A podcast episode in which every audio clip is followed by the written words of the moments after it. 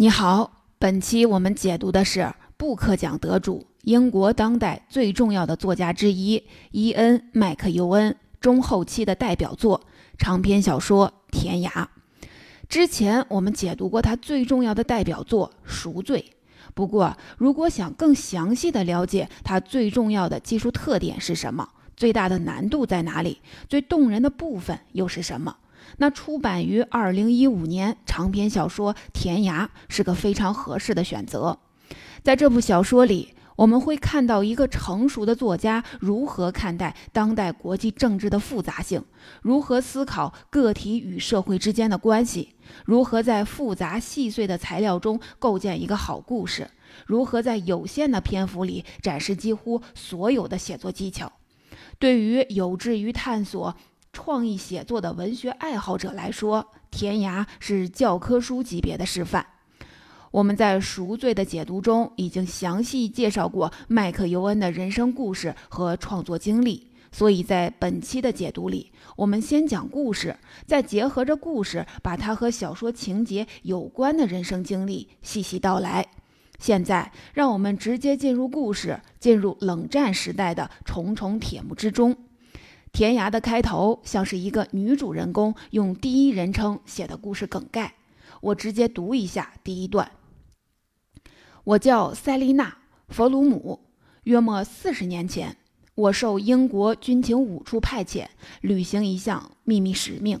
我没能安然归来，干了十八个月之后，我被他们解雇，非但身败名裂，还毁了我的情人。尽管毫无疑问。他对于自己的一败涂地也难辞其咎。从情节的角度看，塞琳娜这段话基本把整个故事的起承转合讲完了。一个小说家敢在开头第一段就拿出这种姿态，说明他对自己叙事的控制力有充分的自信。他不担心这样会减弱悬念的力度。让我们先耐心地看看女主人公塞琳娜是怎样的一个人。她年轻貌美，生在英格兰东部的小城里，父亲是主教。表面上这个家优雅、井井有条，不过在第一章里，作者用几句话就点出了这个家里潜伏的不和谐因。身为主教大人的父亲在家里是绝对的权威，温驯的母亲被长期的压抑。塞丽娜发现。母亲心里其实深埋着微小而强韧的女权主义的种子，她把自己长期被囚禁在贤妻角色里的不甘心，全都投射到对大女儿塞丽娜的培养上。她希望塞丽娜能完成自己未尽的雄心，在男性的传统优势领域里做出一番事业来。于是，塞丽娜在高中毕业时不得不顺从母亲的意思。报考了剑桥大学的数学系。塞丽娜的妹妹露西也不让父母省心。露西生性叛逆，但因为生活在信息滞后的小城，直到七十年代初，她才抓住嬉皮士风潮的尾巴，赶上了不合时宜的时髦。露西没有好好念书，而且未婚先孕，旅行过海关，又被查出包里藏着大麻。这些离经叛道的行为在保守的教会家庭引起了轩然大波。妹妹的不成器，反过来也加重了乖乖女塞丽娜肩上的责任。来到剑桥之后，她发现自己的数学天分只够在中学里拔尖儿，根本应付不了剑桥这样的世界一流大学。在疲倦和失望中，她选择在文学作品中找安慰，渐渐迷上苏联作家。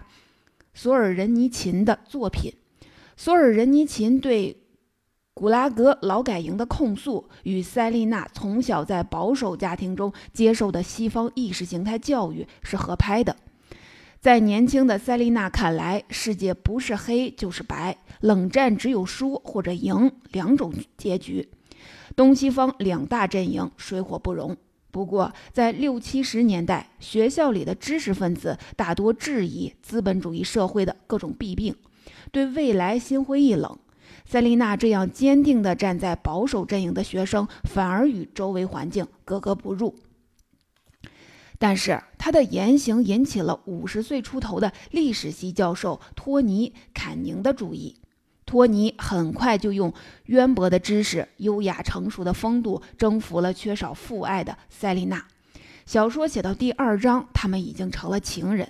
在托尼的培养下，塞琳娜学会了像一个典型的保守派精英那样看问题，像他们那样待人接物。紧接着，塞琳娜在一场托尼刻意安排的争吵中被抛弃，但托尼在不辞而别的时候，给她留下了到今。英国军情五处工作的机会，塞琳娜很快通过了面试。直到几个月后，塞琳娜才知道，原来托尼身患不治之症，一个人躲到某个小岛去去世了。与他分手的局是托尼布下的，当初对他的栽培也是为了让他顺利成为合格的谍报人员。虽然这件事儿仍然有很多疑点，塞琳娜还是接受了这样一个设定。这份工作。这项使命是恩师兼爱人托尼留给他的遗产。麦克尤恩的小说一向以密度巨大著称，前两章在讲故事的同时，也给出了大量的时代信息。比如，我们看到了英国在七十年代腹背受敌的社会困境，知识分子内部的分歧严重，冷战意识大面积渗入普通人的生活。六十年代风起云涌的嬉皮士运动。忽然退潮，把一大批精神幻灭、身体困倦的青年扔在了沙滩上。在这里，我们有必要再介绍一下故事发生的背景，也就是所谓的冷战是怎么回事儿。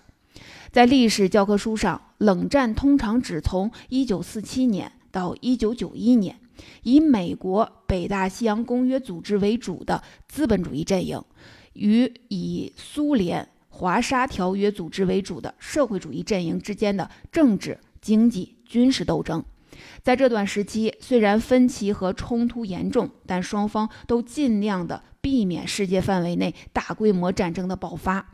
双方的对抗通常通过科技和军备竞赛、太空竞赛、外交竞争等冷的方式进行，也就是相互遏制、不动武力，因此被称为冷战。麦克尤恩在写《天涯》之前，研究了大量关于这段时期的间谍史资料，甚至还曾经跟儿子一起在互联网上试着申请过军情五处的职位，回答了几个莫名其妙的问题。当然，他的尝试没有成功。不过，正是由于他对这个题材的浓厚兴趣和详实的调查，我们才在《天涯》中看到了很多突破间谍行业刻板印象的描述。他笔下的军情五处和军情六处，不是《零零七》系列电影里神秘无所不能的谍报机构，在里面工作的绝大部分也不是英俊的高智商特工。田涯对于间谍世界的展示，刻意和老套的谍战拉开了距离。我们看不到神秘的大规模的智力游戏，倒是会看到捉襟见肘的经费。琐碎可笑，被一整套官僚主义拖得一步一喘的办公室政治。一开始，塞琳娜只是职位最低、备受女性歧视政策压制的文职助理，因为五处的不成文共识是女人是守不住秘密的。塞琳娜的同事兼闺蜜雪莉生性张扬，又被组织派来试探塞琳娜的政治倾向，最后终于顶不住内心的压力，毅然辞职。塞琳娜的顶头上司马克思明明被塞琳娜的美貌打动，却又苦苦地压抑自己，口是心非地向她宣布自己即将与别人订婚。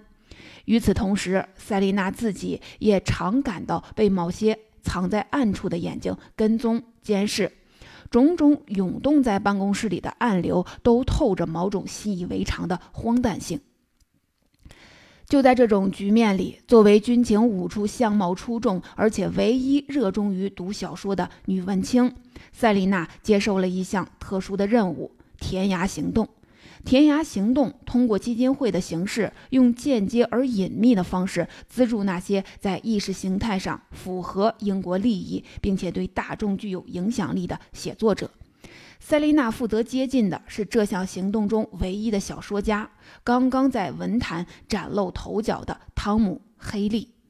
把文学和谍战嫁接在一起的《天涯行动》，并不是麦克尤恩空想出来的场景。英国小说界和间谍业之间一直有深厚的渊源。我们之前解读过的毛姆、格雷厄姆·格林、约翰。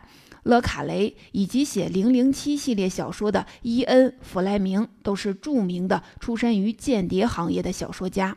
这种联系可以当做田涯的部分灵感源泉，更直接触发麦克尤恩写作的动机，是近年来不断解密的关于软性冷战的档案。其中既有英国外交部情报司对乔治·奥威尔的作品《一九八四》和《动物农庄》的全球性推广，也包括美国中情局对日瓦戈医生的资助。我们在解读日瓦戈医生的时候就提到过，中情局印刷了很多日瓦戈医生的口袋本，在各个国际场合免费分发。这些真实的事件都是麦克尤恩构建天涯行动的历史依据。无论在什么地方，在什么时代，作家下笔写小说的时候都无法预测，至少无法完整预测作品最终的命运。他们一旦完稿，面对读者，就可能会被理解、被诠释，也可能被歪曲或者被利用，成为某种意识形态的工具。这是小说不可避免的宿命。田涯对于这种宿命的揭示，既准确又冷静。不动声色，读来却步步惊心。值得注意的是，虽然填鸭行动名义上是文化冷战的武器，被当局赋予重大意义，但小说通过军情五处高层的对话以及前后情节的照应，含蓄地指出，填鸭行动不过是个官僚游戏，是复杂的办公室政治的副产品。因为在冷战处于焦灼时期。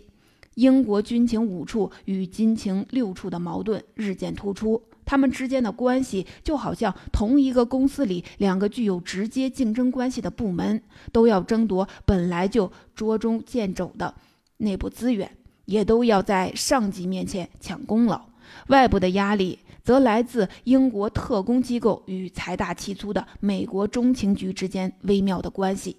既然中情局已经创造了日瓦戈医生这样的成功案例，那么英国人当然也不能太落后。如何在这场没有硝烟的战争中先拔头筹，成为五处与六处刷存在感的好机会？麦克尤恩对填牙行动的总结可谓一针见血。他是这么写的：“这是在发疯，这是那些特务官僚机构让自己一直有活干的办法。”不晓得哪个妄自尊大的年轻人怀揣暧昧的梦想，拿出这条诡计取悦他的上级。可是谁也不知道这样做有什么目的，有什么意义，甚至没人会问。不过，回到刚才我们说的情节，故事讲到第十一章，男主人公汤姆第一次出场了。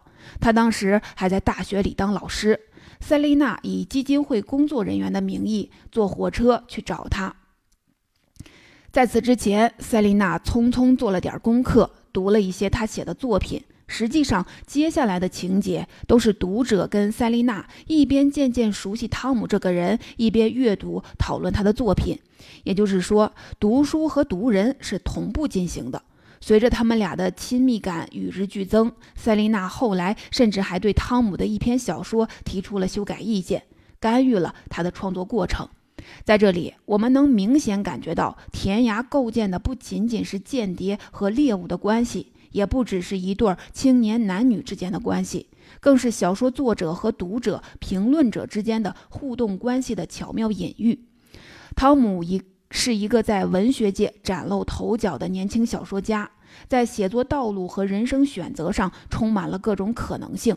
麦克尤恩自己也曾在访谈中承认。对这个人物的设定，他并没有回避从自己身上就地取材。他和汤姆一样，都是在七十年代早期从小城镇来到伦敦，家庭出身和教育背景都很普通。只有通过勤奋写作，不断的尝试各种风格，才有可能找到文坛引起关注的机会。小说中，汤姆在文学圈里的见闻、接触的不少人物，都跟麦克尤恩本人的经历相似。七十年代英国文坛生态状况的剪影在《天涯》里栩栩如生。《天涯》中一共出现了六部汤姆写的小说，这六部小说都跟麦克尤恩本人的创作有千丝万缕的关系。其中有三部小说能在麦克尤恩早期的短篇集中找到原型。这种设定不只是作家自己的怀旧或自恋，因为这三部小说确实都是当时主流文坛具有代表性的新锐风格。而七八十年代在英国文坛崭露头角的麦克尤恩本人，正是这类新锐新锐作家的代表。田涯中出现的另外三部作品，也是通过塞丽娜的阅读与复述展现在读者面前的。他们更接近麦克尤恩现在的风格，正好与前三部构成对照。小说的后半段还暗示，经过田涯事件后，汤姆将在写作风格上发生巨变。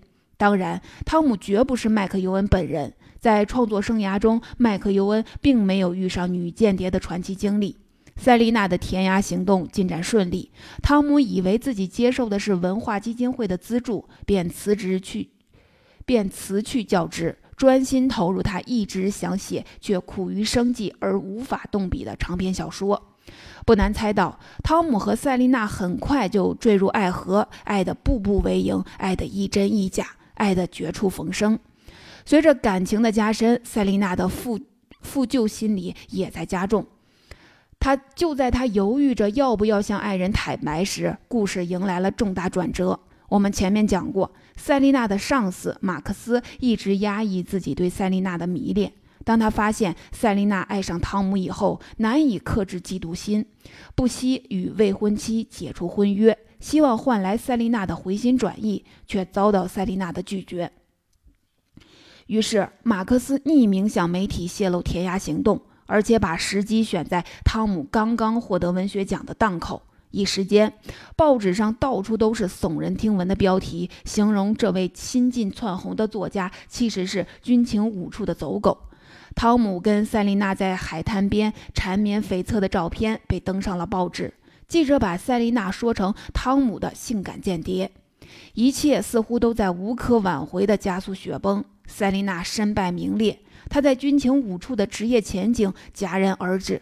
同时，五处的领导层还向他摊牌，他的恩师兼情人托尼在去世之前已经被查出有过叛变的记录。因此，塞琳娜本人从没有得到彻底的信任，她的行为一直处在监控之中。一夜之间，塞琳娜的工作、信仰以及美好回忆都接二连三的幻灭，命运仿佛跌到了谷底。她赶到汤姆的住所，想挽回爱情，却发现人去楼空。绝望中，他在厨房里发现汤姆给他留下了一封信。这封长信构成了小说的最后一章。麦克尤恩不仅在这一章里将情节推向高潮，还完成了异常漂亮的逆转。汤姆在信中把整个过程回顾了一遍，但叙事的视角换成了他自己的。原来，早在几个月前，马克思已经来找过汤姆，希望用真相阻止汤姆和塞丽娜的恋情。汤姆在经过起初的狂怒和悲伤之后，渐渐冷静下来。与塞丽娜相处的记忆如潮水般涌来，这一切都凝结在一起，组成一副有骨有肉的躯体，像一块上好的。叉烤肉在炉子上慢慢翻转，于是他忽然领悟到，刚才自己太专注于感受这件事带来的羞辱，没看清它也是一个机会，一份礼物。他的下一部长篇小说在这种情境中呼之欲出，因为他突然想到，我的床上有个间谍，他隐瞒了真正的目的，而且关键在于他并不知道我知道这件事儿。我要观察他如何工作，我自己也能当个间谍。于是，一个疯狂的写作提纲开始形成。汤姆决定带着这个秘密继续与塞琳娜相处下去，观察、记录塞琳娜在自己身边当间谍的全过程。同时，汤姆还去寻找所有有关塞琳娜的材料，在事实的基础上虚构她的过往经历，对她展开心理分析。而在这个过程中，汤姆自己的心理也产生了非常大的变化。起初，他觉得我们俩都在告密，你欺骗我，我刺探你。我可以把此事塞进一本书的封皮，从我的立场出发，把你写出来。写完了便一刀两断。但是，当汤姆发现只有把自己完全带入塞琳娜的位置，从他的立场出发思考问题，才有可能把这个人物写好时，汤姆便越陷越深。他决定用塞丽娜的第一人称写作，并且饱含深情地说：“为了在报纸上重塑你，我必须成为你，理解你，而这也正是小说的需要。”这样做必然会导致一种结果。当我把自己注入你的皮肤时，我就应该猜到会是这样的结果。我还爱你，不，不对，我更爱你了。直到这封信临近尾声，读者才恍然大悟。原来小说的前二十一章，所有塞琳娜的自述都是汤姆写的小说。他在事件发生时同步记录，在丑闻曝光后完稿。他用这部小说稿向塞琳娜求婚。如果塞琳娜不同意，那这份稿子就将被烧毁；如果塞琳娜同意，那么他将他们将生活在一起，并且留着这份稿子，等到二十一世纪挨过公务保密法的追溯期之后，再将它出版。这其实是在暗示，作为读者，我们既然读到了这封信和这本书，就说明这部分小说、这份爱情已经有了圆满的结局。在《天涯》的最后一章里，这部小说的三个重要的元素——间谍、爱情和文学神奇的交织在了一起。为了在纸上重塑你，我必须成为你，理解你。一句话道尽了这三者的共同追求。无论是成为最优秀的间谍，收获最惊世骇俗的爱情，还是完成最出色的小说，都离不开这种人戏不分的境界。忘我的投入其中，把自己完全想象成另一个人，彻底进入他的视角和思维，最终与他水乳交融，合二为一。